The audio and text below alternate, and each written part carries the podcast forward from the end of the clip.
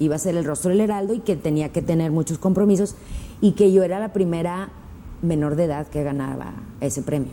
Entonces le dijeron a mi mamá, se queda un año a vivir con ella, si no, no, no puede ganar, porque pues no, no podemos hacernos responsables. Le rogué a mi mamá otra vez y yo, por favor, mi mamá ya tenía aquí dos programas de televisión, tenía su academia de gimnasia olímpica, que era ella la entrenadora aparte, y bueno, lloré, yo, por favor, mamá, por favor, por favor, por favor. Y dice mi mamá, yo no me acuerdo, que la chantajeé y le dije, ¿cómo vas a dejar a tu hija por 500 niños que no son tus hijos?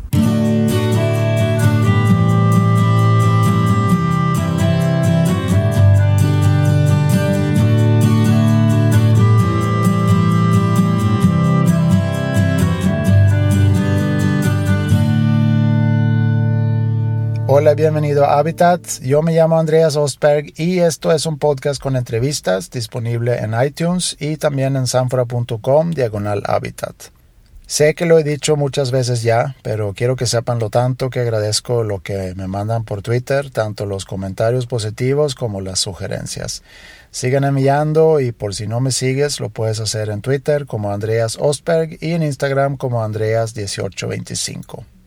Mi invitada de hoy es Tatiana Palacios. Tatiana cambió su carrera musical hace varios años ya. De haber tenido una carrera muy celebrada como artista pop, decidió dirigir su música hacia los niños. Ha grabado como 30 discos, recibido Grammys, una estrella en el Paseo de la Fama en Las Vegas, ha actuado en musicales, películas y en telenovelas. En fin, ha tenido una carrera muy larga y exitosa hasta la fecha y acaba de lanzar un nuevo disco. Y como se van a dar cuenta en la entrevista, es una persona llena de energía y que seguramente seguirá entreteniendo muchos años más. Tatiana también es una persona con mucha carisma, que tiene como fans a millones de niños y seguramente varios de sus papás en todo nuestro continente. Y no es por nada que le dicen la reina de los niños. En Twitter la encuentras como Tatiana Palacios y en Instagram como oficial.tatiana. Y unas cosas que quiero aclarar nada más. Digo al principio de la entrevista que el abanico que prendimos no hacía tanto ruido y después me di cuenta que sí. Eh, Alejandro, que sale mencionado cuando hablamos de su nuevo disco, es Alejandro Cervantes, pareja de Tatiana y un gran músico y también persona. Y otra cosa más, cuando menciono diccionario hablando sobre su hermano Juan Ramón, más bien me refería a una enciclopedia. Pero ahora sí, vamos a darle con el episodio 57 de Habitat desde su casa en San Pedro de la García, Nuevo León, con Tatiana Palacios.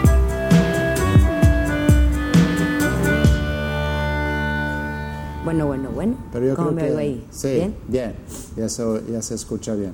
Ok. Este- El abanico no se oye.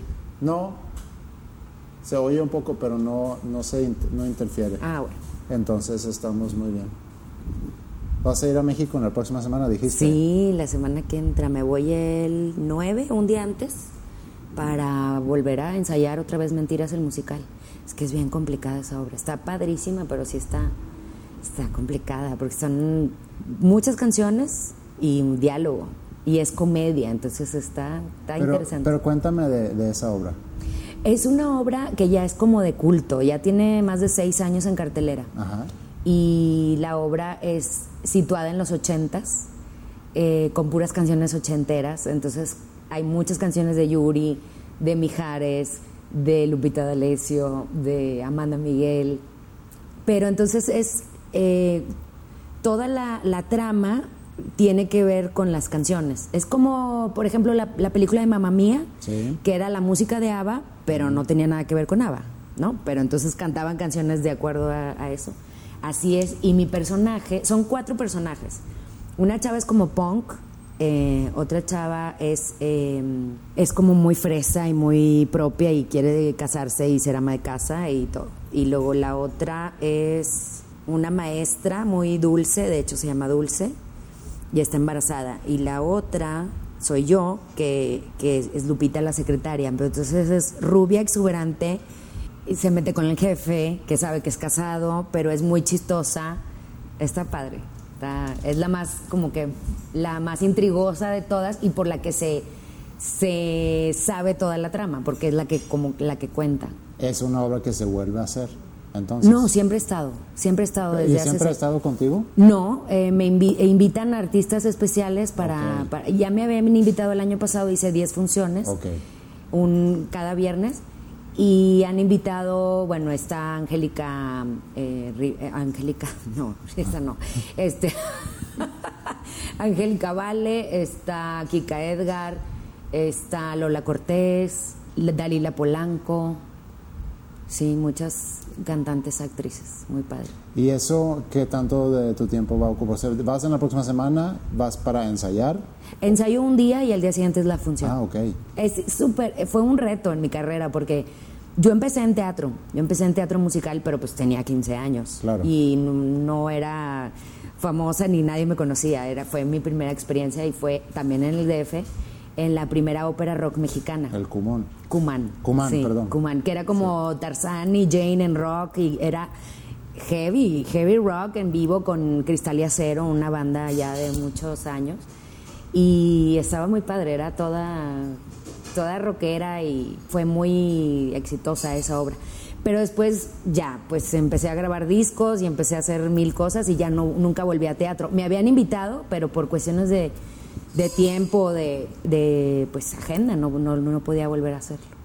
Aparte de esa obra que vas a, a la cual te vas a incorporar ya en la próxima semana, ¿en qué andas ahorita? en el lanzamiento de mi nuevo disco infantil. Te digo, hago de todo. ya no me falta vender tacos los domingos. Eh, sí, eh, lancé otro disco infantil porque ya tenía como tres años de no haber sacado un disco infantil y seguía con shows y giras y todo, pero con los discos anteriores. Entonces ya urgía un nuevo disco y se armó padrísimo. La verdad es que pura buena vibra, puros amigos musicazos participaron en el disco y bueno, tú sabes el proceso de pues lo que es hacer un disco es primero la elección de los temas, pedirle a amigos compositores, unos que ya me habían compuesto antes como Mauro Muñoz y, y unos nuevos también, de que oye, pues consígueme canciones nuevas infantiles. Todos son, son originales, por decir. Nada más hay uno que es una canción tradicional cubana, infantil, Sí. pero pues para aquí, para México es original, digamos. Pero Claro. sí es una, una canción que ya tiene muchos años allá, se llama Barquito de Papel. Y todas las demás son inéditas, hechas especialmente para mí. Ah, qué padre. Sí, muchas son de Beto Mendoza, que es de aquí de Monterrey y Sí. compone increíble. Otras son de Pablo Calderón, eh, ex guitarrista de Guardianes del Amor, que él también me dijo, es que yo nunca he compuesto para niños. Le digo, nadie ha compuesto para niños hasta que compone la primera. Y entonces me dice, oye, ¿qué idea tienes? Le digo, me dice, es más fácil que me digas una idea y yo la desarrollo. Entonces le digo, mira, tengo ganas de una canción que sea para brincar la cuerda, porque siento que los niños de ahora nada más mueven los dedos y usan el iPad y el todos los jueguitos y no salen de eso y quiero que pues que hagan lo que yo hacía de niña, ¿no? Saltar la cuerda, jugar las escondidas, este todo eso, ¿no? Que muevan su cuerpo. Entonces me ocurrió esa de, de saltar y le di más o menos la idea y al día siguiente me la tenía hecha y se llama Salta sin parar. Y la hicimos, bueno, Alejandro, que ya se dedica a ver qué temas, qué música, qué arreglos le voy a hacer a tal canción. La hizo totalmente electrónica, Neto Gracia hizo el, el arreglo, padrísimo. Y, y ya la estrené ahora en, en un show acá en, en la Feria de San Pedro. Ah, qué bien. Ya la estrené y aparte se me ocurrió que fuera saltando la cuerda y dije, pues yo también voy a saltar la cuerda. Y mandamos a hacer cuerdas de con LEDs y así que brillaran y muy novedoso, muy padre. Y luego pues me compusieron otra canción que se llama El búho inteligente, también que quería hablar de pues de que les guste leer, ¿no? Que, que, que cojan un libro y que lo lean y que, que no se sientan mal porque son este eh, Sí, eso inteligentes. Es lo, eso ¿no? es lo que yo te iba a preguntar, porque en, en general la, la música o en sí el arte que se, que se dirige a los niños muchas veces busca tener como que un mensaje educativo. Lo ves también mucho en los programas, en la tele que se dirigen a los niños. Tienen esa, esa parte educativa. Sí, didáctica, ajá. Eh, es algo que tú también buscas, o sea, ahorita lo, lo dices con la canción del búho, por ejemplo, Sí. pero, pero buscas que en ese disco me gustaría que la enseñanza que se deje no es nada más la diversión, el baile y la música, sino que hay algo más. Sí, fíjate que siempre, desde Desde antes de dedicarme a cantar para niños, que cantaba yo balada y pop en los ochentas, siempre me gustaba dar un mensaje positivo, siempre, hablar, no nada más cantar por cantar, sino decir algo en mis canciones. Incluso, no sé, a lo mejor eh, una crítica social o que si la guerra o que hablar de a favor de la paz, etcétera. Y desde el primer disco, por ejemplo, había una canción que se llamaba Plena Luz y que hablaba de que pues, yo tenía 15 años y yo decía, aún no es tiempo para amarnos con los cinco sentidos y a plena luz, ¿no? Y era una canción así súper sweet, súper...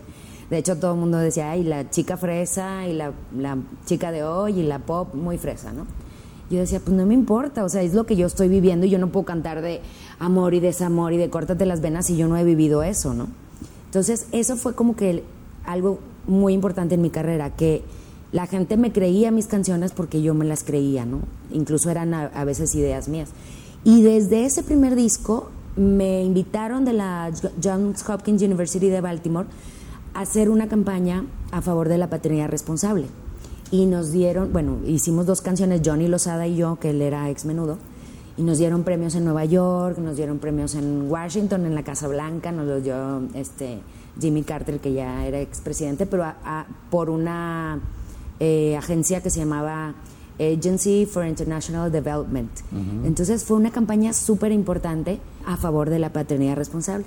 Y siempre, o sea, daba, te digo, canciones que escogía, como por ejemplo una que se llama Fuerza Chicos, que hablaba de que pues hay que hacer algo por nuestro mundo y por el, el, mundo que le vamos a dejar a nuestros hijos. Siempre. Y entonces de, de pronto empiezo a cantar para niños y, y, dije, no, pues tengo que cantarle lo que yo para empezar, el primer disco fue para mi hija. O sea, iba a ser un disco nada más, así entre todos los demás de pop y de rock y en lo que firmaba contrato para otra disquera. Y le quise hacer un disco con canciones con las que yo había crecido. ¿Qué te hizo decidirte cambiar el rumbo de tu carrera de mm. ser un artista pop a ser un artista infantil? Y aparte fue difícil el cambio porque yo venía de, de cantar un disco de rock, rock pop, incluso Alex Lora me dio permiso de grabar dos canciones del Tri y unas pobres de los niños y otra es triste, canción.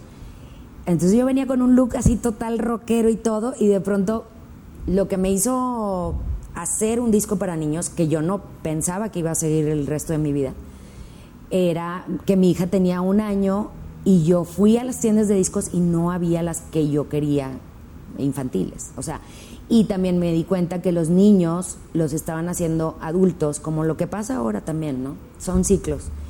Eh, los hacen adultos antes de tiempo cantando canciones que no son para ellos, ¿no? Y que, ay, qué bonito, y la niña imitando a X artista tirándose en el suelo y revolcándose y, haciendo striptease. Dices, no, no, no, eso no quiero para mi hija. Eh, seré muy mocha o muy anticuada o yo no sé, pero yo no quiero eso para, para mi hija.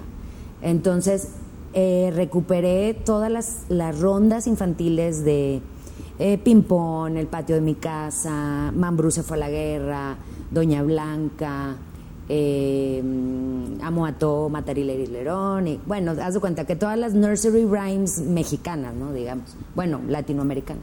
Y lo que quise hacer también fue actualizarlas, porque pues las originales te dormías. Incluso Pimpón era una canción para dormir, era Pimpón es un muñeco, así toda cantada como de coro de, así, ¿no? Antiguo.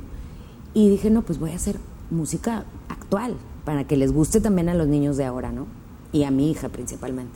Entonces empecé a hacer dance, empecé a hacer hip hop, empecé a hacer la de lindo pescadito, por ejemplo, la hice en rap y una onda como reggae.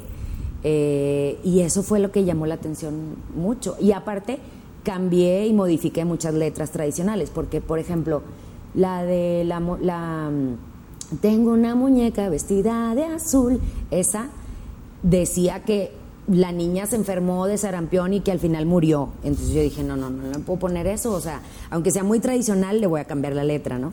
O por ejemplo, la del patio de mi casa decía, este, estirar, estirar, que el demonio va a pasar. Y yo le puse que la reina va a pasar. Y así modifiqué muchas. La de los diez perritos decía que al final le cayó un machete y ya nada más me quedan siete. Y yo, ay, no, pobrecito perro. O sea, mejor que pobres niños, aparte se van a traumar. Entonces le puse, se tragó un filete y ya nada más me quedan siete, ¿no? Así modifiqué canciones. Luego se vino el segundo disco empecé a hacer shows. Y Pero todo. nunca lo viste, digo, porque no, no tenías forma de saber el gran éxito que ibas a tener, pero nunca lo viste como un riesgo de, de romper con la carrera que ya tenías establecida para cambiar el rumbo. Sabes que me gustan tanto los riesgos y me encanta sorprenderme a mí misma y bueno, a la vez sorprender al público. Sí, costó mucho trabajo porque yo iba a los programas de televisión que había ido con el disco de pop y, y no, decían, no, no, no, Tatiana para niños, ¿cómo? Porque aparte, en esa época, hace 20 años, el mercado infantil estaba muy, muy mal visto, o sea, como muy, lo veían como sin calidad, ¿no? Como algo de, ah, muy chafa, lo subestimaban mucho, ¿no? Entonces me decían, bueno, cuando tengas éxito, pues ya vienes al programa de siempre domingo o el que sea, ¿no? Costó mucho trabajo que creyeran en, pues, en que estaba cantando para niños. Cuando vieron que yo ya estaba llenando estadios, después de dos años de haberme lanzado independiente, y que estaba llenando plazas de toros y teatros, y, y que el show era como un show de grandes, o sea, con rayos láser, con luces computarizadas, con máquina de humo, de confeti, de burbujas, y les daba mucha calidad, entonces dijeron, ah, bueno, ok, siempre sí te apoyamos. ¿Esta carrera lo, lo lanzaste tú totalmente independiente? Eh, sí, al principio fue independiente porque fue con una disquera que era distribuidora nada más, no era no era este discográfica. Tú lo financiabas. Yo lo financiaba. Ok. Exacto.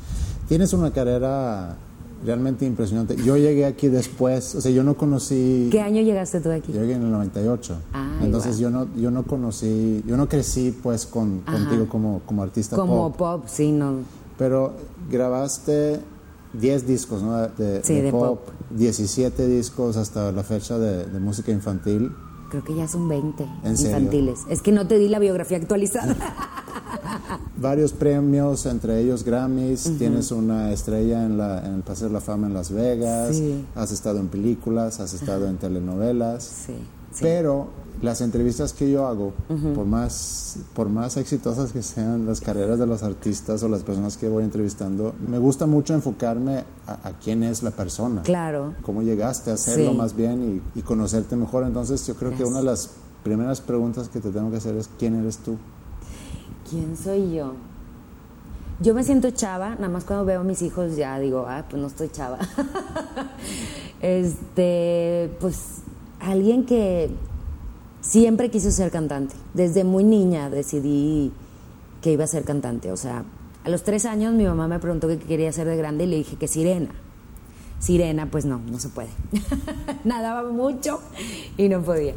Eh, entonces dije, ay, pero las sirenas cantan. Entonces mis juegos siempre de niña fueron cantar, siempre verme arriba de un escenario. Creo mucho en los decretos, creo mucho en lo que, en lo que tú crees de ti misma. Y yo siempre me veía con un micrófono en la mano y con público y aplaudiéndome, ¿no? Siempre me veía así, desde muy niña. Y, y eso es algo muy importante, o sea, saber tu vocación desde, desde niña. Hay gente ya adulta que todavía no sabe qué, qué quiere ser o qué le apasiona. A mí siempre me ha apasionado este, cantar y estar arriba del escenario, siempre, siempre.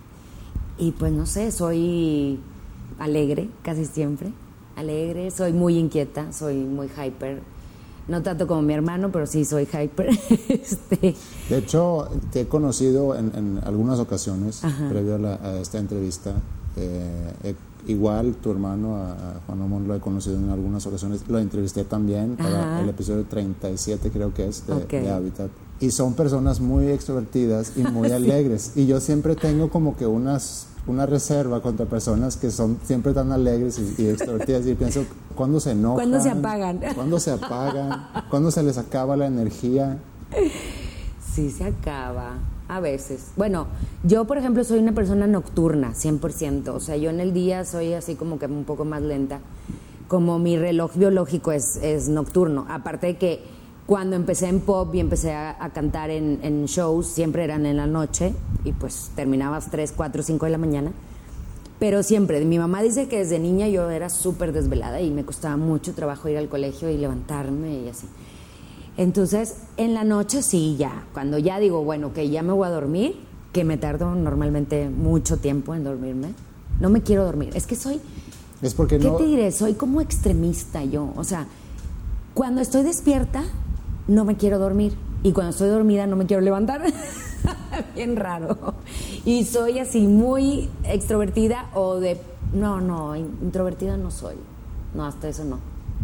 Pero sí soy... Sí, o, hago muchas cosas o de plano digo, ay, hoy, hoy me quedo todo el día en la cama. Sí, raro. no sé. Eh, eso de que no te puedes dormir es porque no te quieres perder tiempo del día o porque te acuestas y te empiezas a dar vuelta a cosas y por eso no te puedes dormir? Sí, también me pasa eso, que en la noche como que siento que las personas que creamos siempre nuestra mente a veces no descansa, entonces estoy con los ojos cerrados y estoy eh, pensando en eh, diseñar vestuario, porque yo aparte diseño vestuario, diseño mis coreografías, mi escenografía.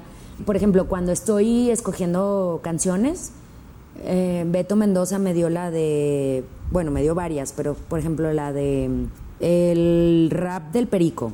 Le pedimos a Morenito de Fuego que si él hacía la voz del Perico, rapero, y salió padrísima.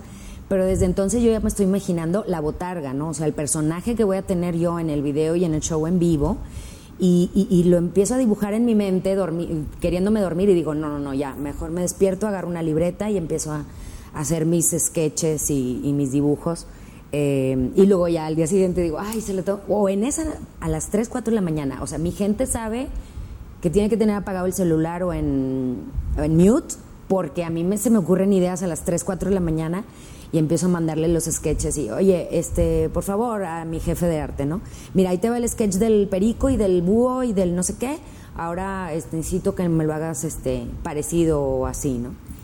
Entonces sí, no descanso pero dicen que, que, sí, que no es insomnio, es ganas de, de vivir, ¿no? y de hacer cosas. De hacer cosas. Ahorita me dio risa que platicando con Andrick me dijo que sí iba a ir a acostar porque nada más durmió ocho horas. Ay, no, nada más duró, durmió ocho horas. Y le digo, híjole, yo festejo cada vez que duermo ocho horas. Claro. Pero bueno, tener 14 años es...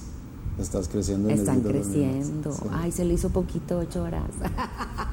bueno, yo a veces te digo, no, o no duermo cuando tengo vuelos a las, no sé, cinco y media de la mañana pasan por mí para irme, eh, no me duermo, me voy en blanco.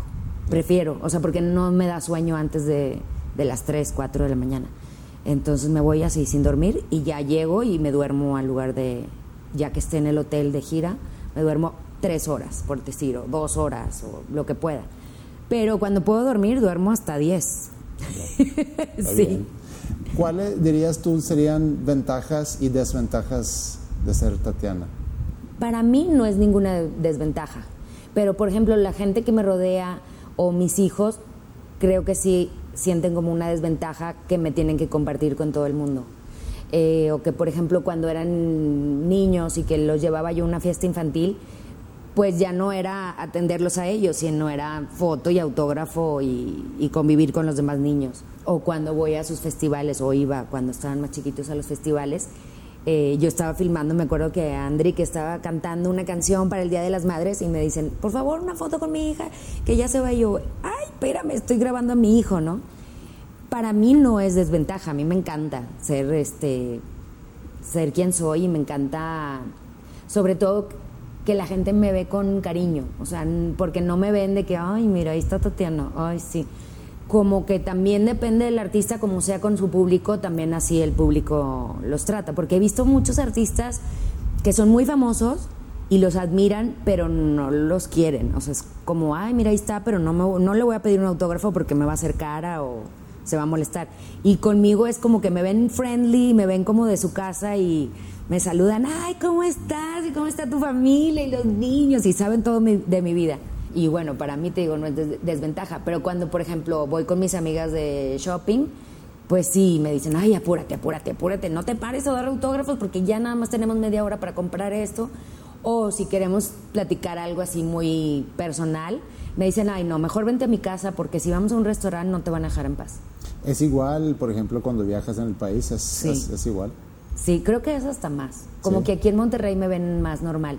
Pero cuando voy a, sí, a otros lugares o a, incluso a Estados Unidos también, padrísimo. O sea, voy, he ido a Disney y así de repente llegan de todas partes, de, no sé, de Nicaragua, de, El Salvador, de Costa Rica, de Venezuela, y incluso países que yo ni sabía que, era famosa por allá.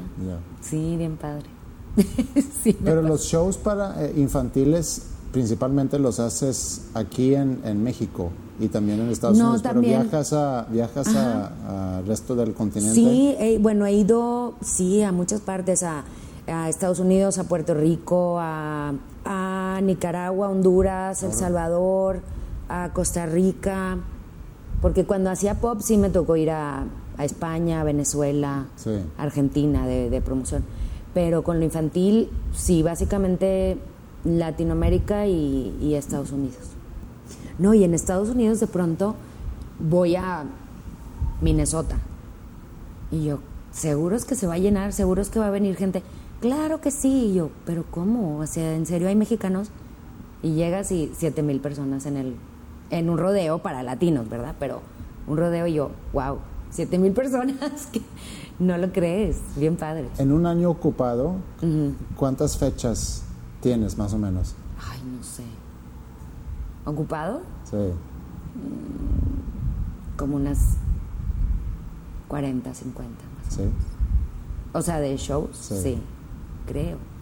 No me acuerdo, la verdad. No llevo la cuenta. Oye, naciste en Filadelfia Sí, y viviste ahí algunos años antes de, de regresar a Monterrey. sí. Viví desde que nací hasta los siete años. Sí. ¿Cómo era? Bueno, ¿qué recuerdas tú de, esos siete años que viviste en Filadelfia? ¿Qué recuerdos tienes de ese tiempo? Ay, padrísimos recuerdos. Eh, recuerdo que mi mamá siempre nos llevaba y, mi papá de, bueno, picnics en todos los parques habidos y por haber. Había muchos museos didácticos, muchos muse- el Benjamin Franklin, eh, donde aprendíamos. O sea, siempre fue una infancia de mucho aprendizaje. Siempre, bueno, mucho, mucho tiempo hacía frío y estaba nevando. Eh, pero me divertí mucho, fue una, una época muy padre. Y luego llegar a Monterrey, ¿cómo era ese cambio para ti? Cuando llegué, me acuerdo que llegué y me, me metieron en el colegio inglés y mi hermano no hablaba nada de español. Mi hermano nada, yo sí, yo sí hablaba español, pero él no nada. Entonces él se la vivía dándose a entender el pobre y no y, y se peleaba con todo el mundo porque no le entendía. Y yo me acuerdo que no no me gustaba mucho que me quitaron el ser zurda. Yo era zurda y me dijeron, "No, tienes que escribir con la derecha." Eso te lo quitaron aquí. Aquí. O sea, y una maestra americana en el colegio inglés, me acuerdo. porque en Estados Unidos no te lo habían... No, ahí me dejaban como que con la mano que tú quieras escribir. Claro. Pero sí fue fue un cambio, pero también muy padre porque pues ya aquí en Monterrey estaba toda la familia, estaban mis abuelitos, estaban mis primos. Sí habían venido de repente, supongo. Sí, sí, visitar, sí ¿no? veníamos. Sí. Y también eh, íbamos mucho a Puebla porque mi papá es de Puebla. Íbamos a Querétaro y Monterrey, siempre. O sea, íbamos y veníamos, Navidad y así, pero, pero ya vivir para siempre ya fue a los siete años. Entonces, para ti no fue tan difícil el venir a incorporarte aquí, como para No. Juan Ramón, por sí, a ejemplo. Juan Ramón fue un poquito más. Sí. Sin embargo, él nunca se quiso ir de Monterrey, hasta la fecha, nunca. Y yo sí, a los 14 años me fui al DF y dije, ya, eh, me voy a hacer artista. Es que si le buscas regios, yo creo que en un, o sea, ¿qué es un regio en, Ajá. un, en un diccionario? Seguramente sale una, una foto de él, ¿no? Porque Sí, claro, él es sí, representativo de todos los regios, futbolero, rockero, este, apasionado de la música, sí, este, abierto. Cuando hablé con él, volviendo un poco a lo que decías de tu sueño de chiquita de ser cantante, porque él me contaba la historia de cuando vinieron a, para, que el concurso México Canta es, ¿no? ¿Cómo se llama? Ah, juguemos a cantar. Jugamos a cantar, Sí. cantar. ¿Y Sí, qué? era como los de ahora, pequeños gigantes, Sí. digamos. Nada más que en esa época sí eran canciones infantiles, no eran de adultos, y eran canciones eh, originales, inéditas. Como yo entendí la historia, o como me recuerdo la historia, es que tú fuiste quien tenías la intención de, de participar ahí, pero que estabas pasadito de edad. De la edad, sí, porque el límite eran 12 años. Sí. y, y ya, ya- yo ya tenía 13 y medio. Y entonces mi hermano dijo, ¿qué? ¿Concurso? ¿Dónde? ¿Cuándo? Yo entro. Seguro, sí, yo le entro. Y firmó contrato con CBS en ese entonces, ahora Sony Music. Y bueno, se fue al DF a hacer el, eh, primero aquí, la, este, ¿cómo se dice? Eliminatoria aquí en Monterrey. le grabaron una canción, con esa participó en México y se fue quedando en todas las este, eliminatorias hasta que ganó el mejor intérprete. Y, yo era su corista y su bailarina. Pero eso, ¿cómo te, cómo, te afectó eso? Pues no, no me afectó porque pues yo la apoyaba y, y, lo amo a mi hermano. Pero sí yo decía, ay, ¿cómo es posible que yo, que desde niña siempre he dicho quiero ser cantante, ¿por qué me cuesta más trabajo a mí? y a él le llovían las, las oportunidades por su tremendo ángel y por su talento y le daban oportunidad de quedarse allá a vivir y a grabar otro disco y ya no quería, o sea, él dijo, no, no, no, ya, eh, para mí era juguemos a cantar literal, o sea, yo jugué a cantar, a ser cantante, hizo dos discos, como quiera, muy, muy este, prósperos, hizo gira con con los exmenudos, hizo gira con Grupo Ciclón, con eh, Tino, ex cantante de Parchís, y él. Y yo, claro que andaba decolada por todas partes. Mi mamá en ese entonces lo acompañaba todo el tiempo y yo iba los fines de semana a alcanzarlo.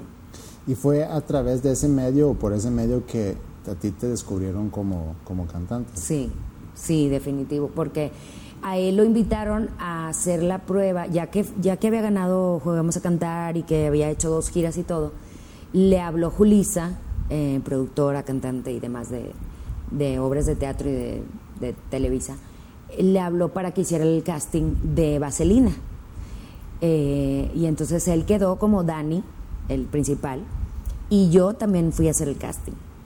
Y me dijo Julisa, pues estás muy bien, cantas muy bien, bailas y todo, pero te ves ya mayor para la obra. La obra queremos que sean niños, no adolescentes, y tú, tú ya te ves adolescente desarrollada. Y yo, bueno, lloraba y lloraba y lloraba. Y entonces le, me manda a llamar Julisa y me dice, no llores, mañana, ya nos íbamos ese día en la noche, ¿no? Me dice, mañana hay eh, una audición, la última audición, porque ya habían pasado cuatro, para una ópera rock que es nueva, de Irene Sabido, de Miguel Sabido, y va a ser rockera, pero es para adolescentes. Puedes venir mañana. Dice, no tiene nada que ver conmigo, pero llega a las 3 de la tarde, ¿no? a los televiteatros. Y yo, bueno, rogándole a mi mamá y a mi papá, y por favor, déjenme. Y yo me quedé un día más y quiero hacer la prueba y quiero hacer la audición. Mi mamá se regresó con mi hermano, dijo, de plano, yo no, o sea, nos tenemos que regresar convencí a mi papá y mi papá me llevó al, al casting. Entonces hubo un gran apoyo por parte de tus papás de, que ustedes se involucraran en ese medio. Nunca, ¿cómo era el ambiente? Nunca fue como queremos que sean artistas, no, jamás. De hecho, mi mamá quería que yo fuera Nadia Comaneci y fuera campeona de gimnasia. Pero, pero sí, un gran apoyo. Digo, hablaban, por ejemplo, conmigo cuando yo decidí cuando me eligieron ya como protagonista de la obra de Kuman y todo, me sentaron y me dijeron, sí sabes que es un problema. Y yo, ¿cómo? Pues sí, se desintegra la familia, o sea, porque entonces tú vas a estar acá sola, te vamos a dejar con unos tíos, pero entonces tienes que estudiar acá y luego tu hermano allá, en Monterrey, y, pues sí, o sea, va a ser un caos. O te decides a ser artista o no, o sea, porque te vamos a apoyar económica, emocional y todo, ¿no? Pero tienes que pensarlo bien, o sea, es una carrera que es muy sacrificada, que no hay rutina, que no duermes, que a veces no puedes comer, que a veces no sé qué, ¿estás segura? Y yo, sí, por favor. Pensaron que yo, no sé, a lo mejor iba a hacer el casting y que ya iba a hacer eso y ya me iba a regresar a Monterrey. Y no, no, dije yo, de aquí soy y de aquí soy, y este mundo me encanta y, y quiero ser cantante y quiero estar en el escenario y quiero pues hacer todo lo que, lo que quería, ¿no? Ellos se regresaron a Monterrey pensando que aquí se va a quedar Tatiana o pensaron que esto va a ser por una temporada y luego... Una temporada pensaron. Y la idea era sí. que te regresaras a Monterrey a incorporarte en, estudios, estudiar carrera. ¿Qué hiciste? O sea, ¿estudiaste prepa o qué estudiaste? Estudié prepa y luego unos cursos de diseño de modas en México. Eso ya. Nada más. sí, no, pues no me titulé. No, pero digo, ¿a qué horas también? Porque ¿a qué edad grabaste tu primer disco? A los 15. ¿Y cómo, cómo te llegaron a firmar? ¿Cómo estuvo, cómo estuvo esa experiencia? Fue padrísimo, padrísimo, porque, bueno, después de, de, haber sido seleccionada para Cumán, Luis de Llano me dice, oye, necesito que vayas a una entrevista al, al Heraldo de México, a un periódico, ¿no? Llego a la entrevista y me dicen, oye, pues es que te vamos a tomar fotos y tú vienes de ensayo con chongo y pants, pues no, ¿verdad? Vete mañana más arreglada. Y les digo, pero si es una entrevista para la obra de teatro, me dicen, no, es el, la prueba para el rostro del Heraldo del 84. Y yo, wow, o sea, el rostro del Heraldo había sido Lucia Méndez, Verónica Castro, etcétera, ¿no? Yo dije, ¿qué? ¿Cómo yo rostro del Heraldo? Bueno, pues ya el día siguiente fui. Y todo, perdón, todo eso a raíz de tu participación en Cumán. A raíz de Cumán. Ok. Sí, a raíz de Cumán. Y, pero apenas estaba en los ensayos, todavía no se, Ah, todavía no se inauguraba, no se hacía la premier de la, de la obra.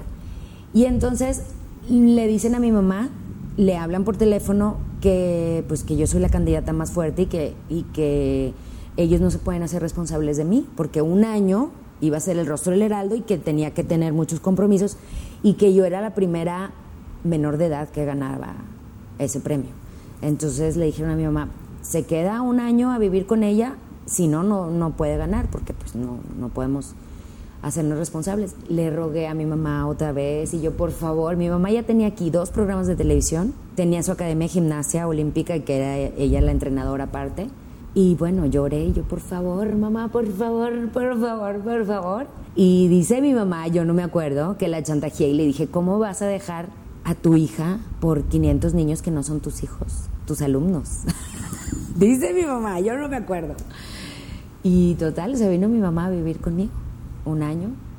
Bueno, ya, se quedó siempre. Porque entonces luego ya de estar en Cumán llegó un directivo de entonces de era de Gama, que luego se convirtió en EMI Music.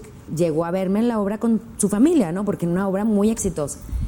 Y nos mandó una tarjeta de que si quería yo ir a hacer un casting para grabarme un disco. Y yo, eso es lo que quiero, por eso vine al DF, eso es lo que yo más quiero, grabar un disco. Eh, Entonces fui, hice mi casting con una guitarra y yo ahí cantando Eres tú de Mocedades, me acuerdo. Y pues después este, me dice, sí, este, le vamos a grabar un disco, pero estoy en una transición de yéndome a otra disquera. ¿Te quieres quedar en esta? que es para la que yo me fijé en ti, o se- se- te quieres venir conmigo a la nueva. Yo no, pues me voy con usted, si usted es el que creyó en mí. Y fui la carta de presentación de él en la disquera y de él armó la, pues digamos que la sociedad creativa de José Ramón Flores, de Gian Pietro Felizati, de Lori Cherrone, Pablo Pinilla, de todos esos grandes que en los ochentas, bueno, hicieron un chorro de discos. Yo fui el primer disco de ellos. Y me fui a España cuando había presupuesto y te mandaban allá y me mandaron como 15 días a, a grabar. Y ¿Qué, re- qué recuerdas de esa experiencia? Ay, me acuerdo que yo estaba feliz, yo estaba encantada porque aparte, digo, ya conocía Europa, pero no lo conocía en plan de, de trabajo, ¿no? Lo conocía como turista. Y estar ahí rodeada de grandes músicos, de grandes productores. Me acuerdo que un día trajeron a, a las coristas de, que iban a hacer mi disco y me dicen, son las hermanas gemelas de, de Rocío Durcal. Y yo, wow. Las hermanas de las eras, se llama, de las eras, eran sus apellidos. Y luego el, el- ingeniero de audio era José Antonio Álvarez Alija, que había trabajado con José Luis Perales, con Paloma San Basilio, con muchos artistas de esa época. Y me acuerdo que algo que me impactó, yo era súper fan de Miguel Ríos y me encantaba Rock en Ríos y bienvenidos al concierto y todo eso. Y un día voy entrando al estudio y yo, por, este, ¿dónde está Miguel? Pero Miguel Blasco, yo decía, ¿no? El productor de mi disco. Miguel, ahí en el estudio C, ¿no? Y llego, ¿sí? ¿Quién, ¿Quién me busca? Y era Miguel Ríos. Y yo, oh, no, era Miguel Blasco, perdón, pero un autógrafo y una foto. Yo fascinada, ¿no? Sí, fue una experiencia padrísima para mí. Y bueno, grabé siete discos allá y también en Italia, también con ellos mismos, hasta que ya, este, bueno, dejé de ser EMI y ya ellos también se desintegraron, cada quien hizo sus producciones aparte y yo cambié de disquera. Pero, pero sí fue una experiencia muy, muy padre. ¿Cómo era el ambiente aquí en los ochentas de, de ese ámbito en, en donde tú te encontrabas? Mira, me acuerdo que mi abuela me decía, es que ten cuidado, mijita, porque el medio es muy malo y es muy sucio y hay mu- mucha gente eh, mala onda y que se drogan y que te van a envolver y que etcétera, ¿no? Y me acuerdo que yo le dije, es que abuelita, el ambiente creo que lo haces tú, tú mismo haces tu ambiente. Y así fue. Eh, a mi mamá y a mí siempre nos decían que éramos mochos y pueblerinas. Y nosotros decíamos a mucha honra, o sea, y nos ha costado trabajo, o sea, qué padre que nos vean así, porque entonces los mismos que no estaban en ese onda sana nos protegían y nos decían, ¿sabes qué? Ya esta hora de la fiesta ya no es para ustedes, váyanse a su cuarto, ¿no? Porque cuando se armaba, no sé, un after de siempre domingo y de repente andaban acá. Y nosotras, por querer cantar y bailar y estar ahí en el. No, no, no, váyanse a su cuarto. Y nosotros, ah, ok. Y de verdad, o sea, nadie me lo cree, pero en 31 años de carrera, nadie me ofreció droga, nadie me puso borracha, o sea, nadie, o sea, es como que, no sé si yo tenía un ángel protector más, aparte mi mamá, que, que, que estábamos juntas, pero me daba mi libertad y me decía, tú sabes, o sea, también en mi familia fue siempre de mucha información, nada era tabú, todo lo podíamos preguntar. Eh, y entonces sabíamos los pros y los contras, o, o te decían, mira, fulano y tal, ve cómo está, está borrachísimo, o está drogado, o está... ¿Te quieres ver así? Adelante, dale, ¿no? Y fíjate, estando en un medio como el teatro, que se habla de que en el teatro todo el mundo anda, ya sabes, este, yo nunca lo vi, nunca lo vi. Digo, también ahora que eres mayor, te das cuenta de más cosas, ¿no? A lo mejor estaba muy inocente y muy tonta y vivía en eh, en un mundo color de rosa. Yo lo veía todo positivo. En, eh, me acuerdo, los ochentas para mí fue algo padrísimo.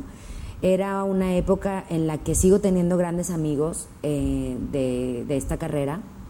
Me llevo bien con todos, todos, todos. Girábamos en, tanto en caravanas como de radio o en caravanas de siempre en domingo o de giras de promoción y así, o sea, muchas historias muy padres que, recuerdo. El disco de Navidad de los más vendidos en México se llama La Hermandad y es una canción que todo el mundo canta en Navidad ven a cantar, ven a cantar, que ya llegó la Navidad. En ese yo participé y, y todavía se sigue vendiendo después de añísimos, ¿no? Fue una época muy, muy padre. A mí me gustó mucho, lo, lo viví muy contenta porque pues ahí logré realizar mi sueño de, de ser cantante. Me puse a ver videos de, la, de esa época de, música tuya. Y, también, digo, he visto cosas que, haces ya reciente también en la onda infantil. Siempre es un show muy físico. Ajá, sí. ¿Qué haces para aguantar, moverte tanto y cantar al mismo tiempo? Pues fíjate que desde que estaba en, en gimnasia olímpica, que duré 10 años ahí, incluso me tocó ser este, campeona nacional, bueno, de niña, eh, me ayudó mucho la disciplina, o sea, el, hacer deporte y el estar en la música también te ayuda a tener disciplina, a cuidarte, a, ser competitivo también y contigo mismo, ¿no? Entonces, eh, siento que sí tengo buena condición física, no soy nada rutinaria, lamentablemente, o sea, no tengo eso de que diario voy a hacer ejercicio de tal a tal hora, no. Y no te puedo decir hago tal cosa, no, porque hago de todo. O sea, me gusta de repente irme a la Huasteca, andar 25 kilómetros en la bicicleta. O de repente, pues vámonos a Chipinque y a subir hasta el Pinal. Eh, que son que creo que 14 kilómetros. Brincar la cuerda en la mañana, me acabo de levantar y órale, a brincar, aunque sea 5 minutos. Entonces sí me gusta mucho. Bailar, me encanta cuando ensayo con mis bailarines, ensayo así como si estuviera bailando como ellos, aunque en el show no lo vaya a bailar con tanta con tanta enjundia, digamos, porque pues estás cantando, ¿no? Al mismo tiempo. Entonces, pues me gusta, no sé, ser todo, muy activa, muy me cuido, siempre he tenido problema con con el peso, entonces siempre me estoy cuidando con algo. Ahorita me ves con los jugos. ¿Es ahorita, es dieta ahorita? O sea, ¿estás en una dieta de jugos? Sí, es como que el suplemento en la mañana es un licuado y luego en la tarde si te da hambre te echas un jugo de... Pero no, a, lo, que iba es, ¿comes aparte o, nada más estás tomando jugos? No, sí, también como. Ah, Poquito, bueno, pero sí. Poquito. No, porque sé de gente que tienen esa onda de, no sé si es detox o algo, que ah, por dos semanas, una semana. Sí, ah, bueno, ahorita ya pasé eso. Ya pasé dos semanas. Sí. Pero sí, al principio sí era puro líquido. ¿Y funciona? Sí, sí, funciona. sí funciona. ¿Y de qué son los jugos? Pues tienen muchas vitaminas y tienen proteína y tienen eh, antioxidantes, y, pero mucha proteína y, y vitaminas. Sí, para estar bien nutrida. Eres mamá también de dos hijos. ¿Qué ha sido importante para ti en la, en la formación de, de ellos? La comunicación, definitivamente, el, el siempre ser abierta y tratar de ser como mis papás fueron conmigo, darles toda la información del mundo. La confianza y, también la música, que siempre están rodeados de música, así como yo desde mi infancia siempre estuve rodeada de música. Aunque nadie de mi, de mi familia, bueno, mi hermano sí se dedicó profesionalmente, pero mis, digo, mis papás no se dedicaron profesionalmente, ni mis abuelos, siempre están con música. O sea, mi mamá sabe tocar el, el piano, la guitarra, el acordeón. Mi abuela también tocaba el acordeón, mis tías tocan el piano, la guitarra, el acordeón también. Y nunca, digo, no se dedicaron profesionalmente, pero siempre, siempre hay música. En Navidad siempre todos cantamos y bailamos. Y si no saben un instrumento, agarran el pandero y siempre es música. Entonces eso también ha sido básico para mis hijos, el, el que estén rodeados de música. La música yo creo que es definitivamente alegría, energía, inteligencia también, coordinación. Sí. Sí. ¿Tienes deseos para ellos en cuanto a, a carrera o en cuanto a estudios?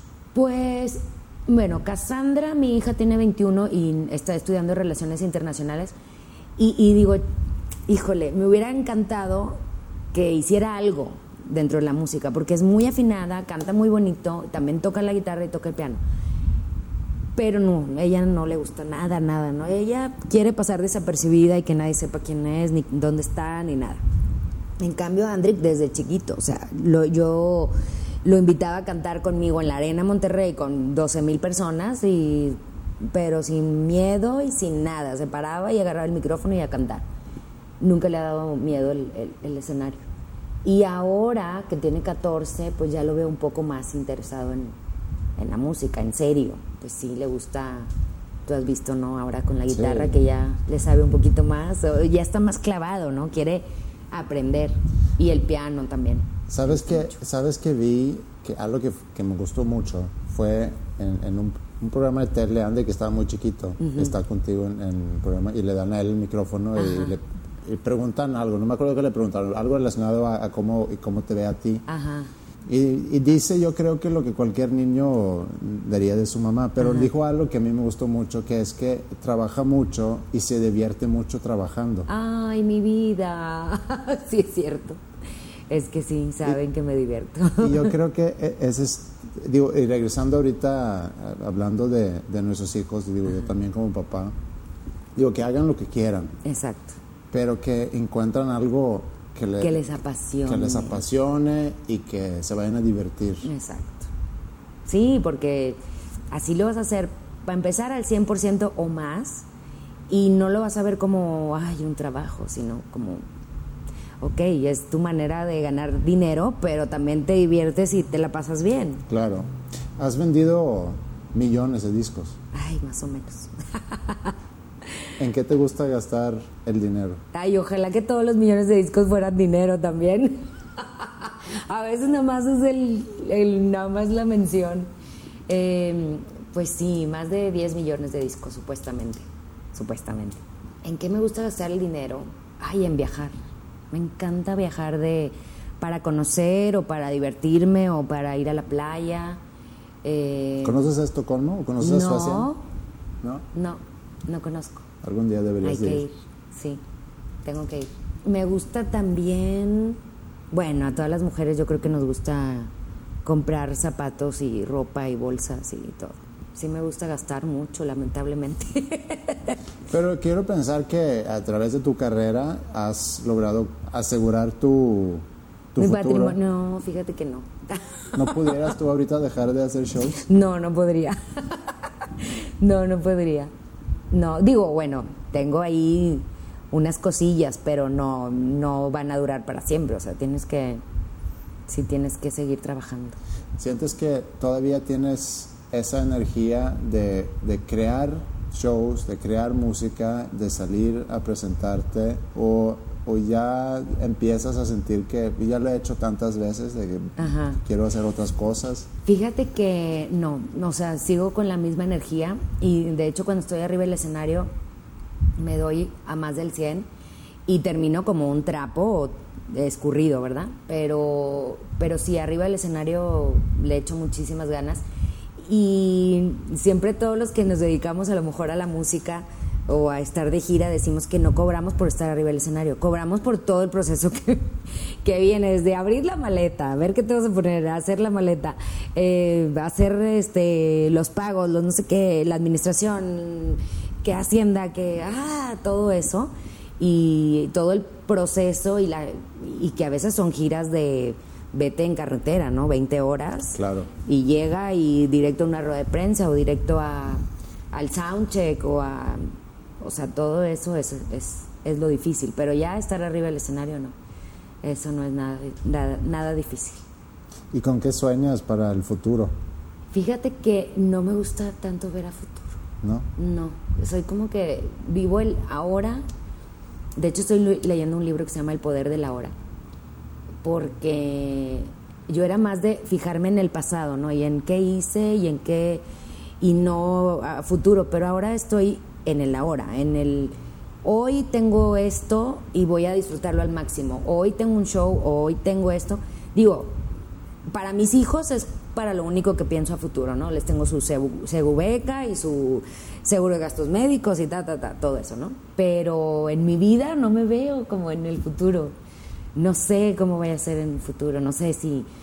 eh, Yo creo que voy a seguir cantando, pero no sé si a lo mejor todavía haciendo shows o arriba del escenario o ya nada más van a ser audios o no sé cómo sea, porque aparte todo este mundo ha, cambiado, impresionante. O sea, antes, a mí me tocó desde el LP, cuando íbamos a, de radio en radio, e ibas en una combi a promocionarte de pueblo en pueblo. Y ahora haces un video, lo lanzas en YouTube, haces una canción y ya te conocen en todo el mundo. Claro, le tienes que promocionar, pero, pero es totalmente diferente. Ahora ya la gente no, no toda, no, no van a comprar el disco físico a la tienda, sino que lo descargas y ya lo tienes en tu teléfono, ¿no? Eh, me ha tocado ver todos esos procesos, evolutivos del compact disc y que los pobres promotores traían una caja que pesaba no sé cuánto y lo tenías que ir a repartir el disco entero, el LP. Y luego fue el cassette, y luego fue el CD, y luego fue el digital, y luego, y ahora ya es bájalo y descárgalo, ¿no? Sí. Sí, es, es increíble. en el aire. Padrísimo. No, y me han pasado cosas con eso, con lo de las redes sociales, increíbles. Tengo un dueto con una chava de Holanda que se llama Dunja. Ella eh, me contactó por Facebook primero y luego por Twitter empezamos ahí a, a chatear. Y me dice, oye, yo soy cantante infantil acá en, en, en este Holanda y tenemos unas vidas más o menos paralelas porque ella también eh, cantaba balada, pop y luego ya se hizo infantil Ah, mira. y volvió a hacer pop, ¿no? Entonces me dice, me interesa hacer un dueto contigo. Y yo, wow, qué padre, en serio. Sí, sí, sí, todo por internet, ¿eh? Yo no la conozco todavía. Total, le digo, bueno, claro, pero ¿en qué vamos a cantar? Me dice, ¿qué te parece que tú eh, en español y yo en Dutch? Y yo, wow, qué interesante.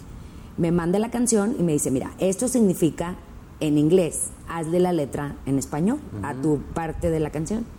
Y ella lo siguió cantando en Dutch. Perfecto, ya lo grabamos aquí, mi parte, mis coros, mi todo. Se lo manda Alejandro de regreso a su, a su productor, hacen la mezcla y todo. Y luego me dice, oye, ¿quién te hace los videos? Y yo, no, pues mira, Osvaldo Sanabria, de acá de Monterrey, pásame su contacto porque lo voy a contratar para hacer el video. Ella viene una semana al año a Playa del Carmen y pasa vacaciones ahí. Habíamos quedado de hacer juntas el video en Playa del Carmen, en green screen, ahí y todo, para, para salir, ¿no? En el video. Esa misma semana me cayeron dos shows. Le dije, lo siento, no puedo decir que no a los shows.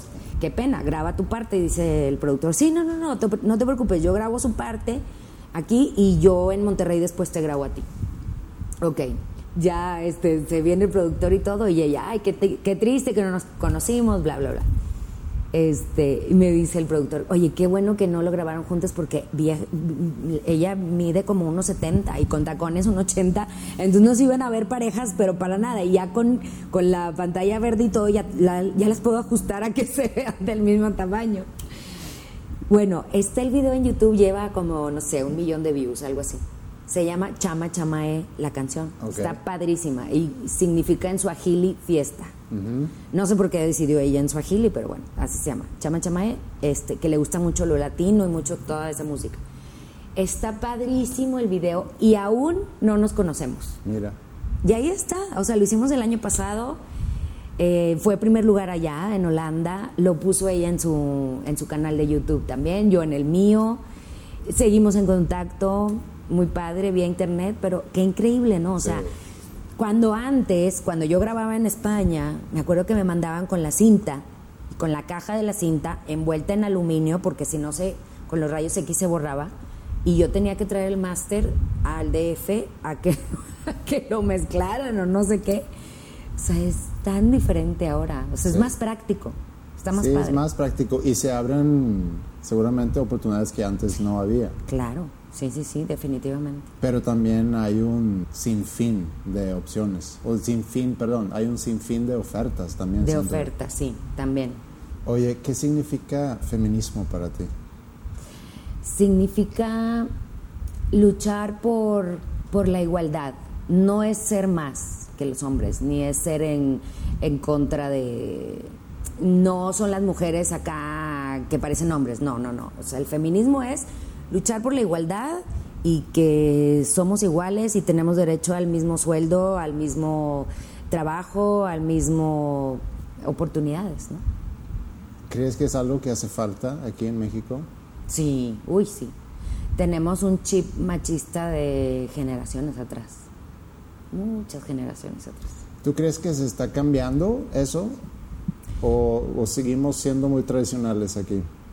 Aquí en Monterrey creo que todavía muy tradicionales, creo. Digo, no todos, no hay que generalizar, pero sí, no sé, o sea, hay cosas que, ay, que, me causan ronchas, ¿no? Como cuando oigo a alguna amiga que dice, es que le voy a pedir permiso a mi marido de ir a...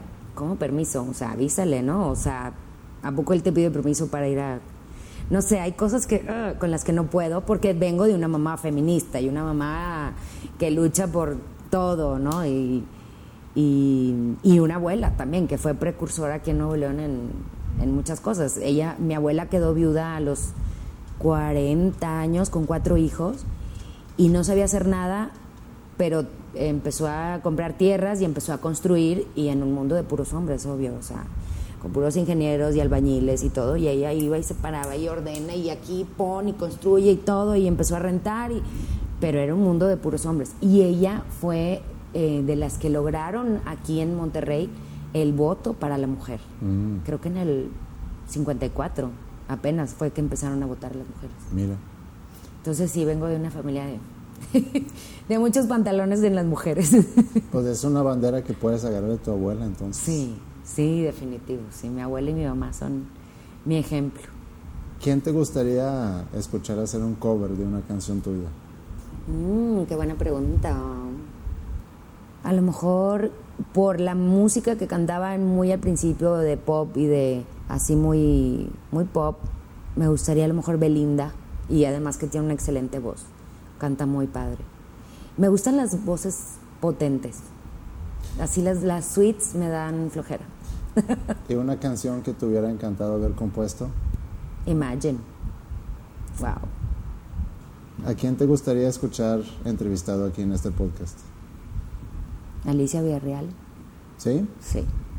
Pero que te diga sí, historia neta. Okay. no lo que todo el mundo sabe, ¿no? Eh, cómo empezó, dónde empezó a cantar, cómo fue que se hizo cantante, si a ella le gusta lo grupero o no. Porque luego hay artistas que te sorprendes, ¿eh? Por ejemplo, Cristian Castro, yo sé que es rockero heavy metalero. Pues y sin embargo canta pero hace poco lanzó un disco, ¿no? Exacto, con su grupo. Sí. Claro, pero yo sabía que desde chiquitito, o Pepe Aguilar. Pepe Aguilar yo lo conocí cuando estaba en un grupo que se llamaba Ecus. Y era de rock. Y el papá dijo, ¿cómo, cómo, cómo? acá, cántele. sí. ¿Con qué canción tuya quieres que terminemos el programa? Ay, ya sé. La, una que me compuso Mauro Muñoz en este disco y se llama Sonríe, sonríe. ¿Sí? Muy padre. Eh, no, está No se oye tan infantil. Conozco a Mauro y, me, y cae muy bien y qué padre poder terminar el programa con una canción de él. Ay, sí, es bien lindo. Me dice una amiga, compone como si fuera bien feliz y bien y, y no fuera gruñón. ¡Qué gacha! Tatiana, muchas gracias por invitarme. No, hombre, al contrario, gracias a ti. Qué padre que sigas teniendo mucho éxito con, este podcast y lo que podamos ayudar, ya sabes. Sufrí un